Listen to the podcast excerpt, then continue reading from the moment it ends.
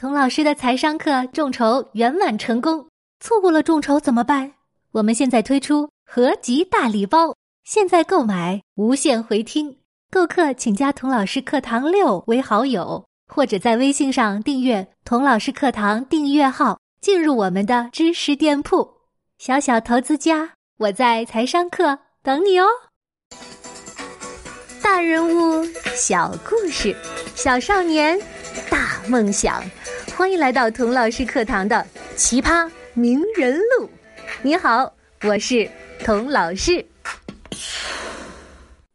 上集说到，九一八事变以后，刚刚享受了几天和平的中国，又被抛入了战争的漩涡。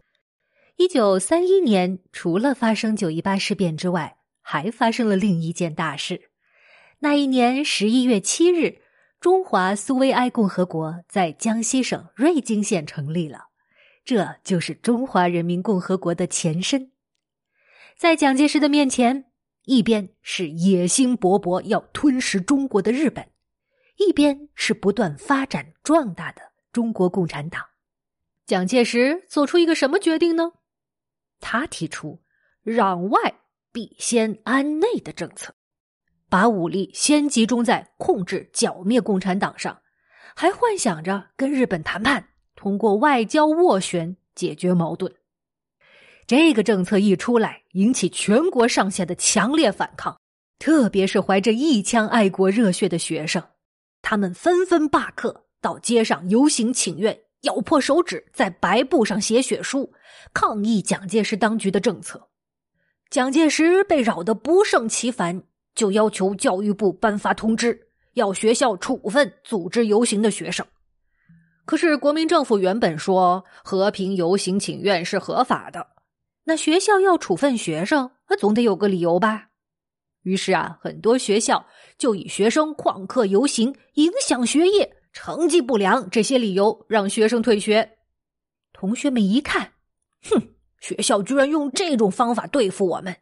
你们有上策，我们自有对策。他们的对策是什么呢？他们跑去找吴建雄。哎，吴建雄，吴建雄，我们都推举你来当我们游行请愿的领头人。吴建雄觉得很意外，我为什么选我呀？我个子不高，声音又小，走在前面，没有人看得见，也没有人听得见，怎么能当领头人呢？同学们七嘴八舌的劝他：“哎，这你不用担心，我们到时候派大高个、大嗓门的同学走在你身边。不过这个领头人必须由你来做。”吴建雄还是很犹豫，我又不是学生会代表，你们也知道我不是爱出风头的人，你们是怎么想到我的呀？有的同学说了：“哎，吴建雄，我们都知道你有一个英雄的父亲，我听说他参加了一二八淞沪之役，打日本鬼子，还帮助十九路军搞运输。你参加抗日游行，你们家里一定会支持的。”吴建雄说：“嗨，我说你们怎么突然想起我来了？闹了半天是我沾了父亲的光啊！”这时候，有的同学不好意思的笑了：“嘿嘿，吴建雄，呃，其实还有一个原因，什么原因啊？因为，因为你的功课顶呱呱，学校是不会开除像你这样的好学生的。我们。”我们的成绩没有你的好，万一被开除了，就没有书读了。哼，就这样，瘦瘦小小的吴建雄走到了队伍的最前面，成了学生游行请愿的领头人。当时的游行请愿很容易就会起冲突，经常有伤人的事件。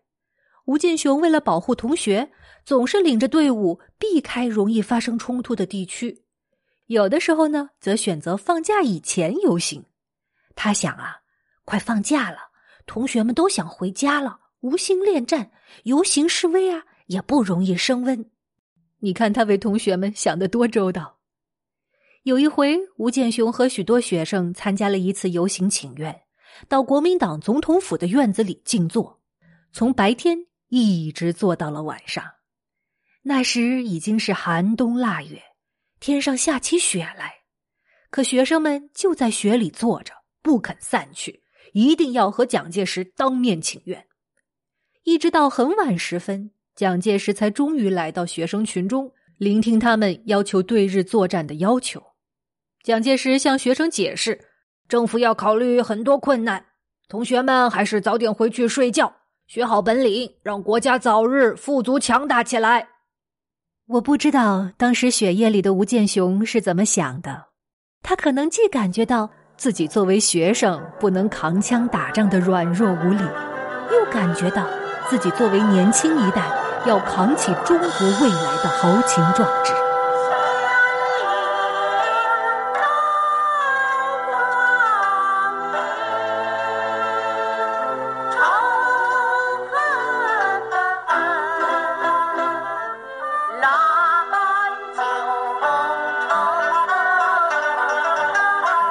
在这样一个动荡的大时代，吴建雄刻骨铭心的领悟到，不论是一个人还是一个民族，要想不做亡国奴，只能凭实力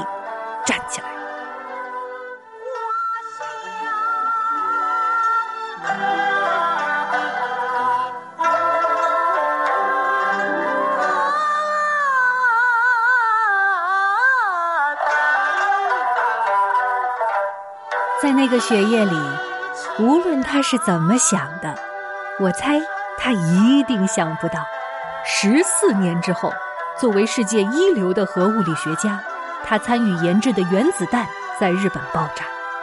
原子弹爆炸的九天后，日本宣布无条件投降。原子弹就像最后的钉子，把日本法西斯主义钉进了历史的坟墓。你现在听到的。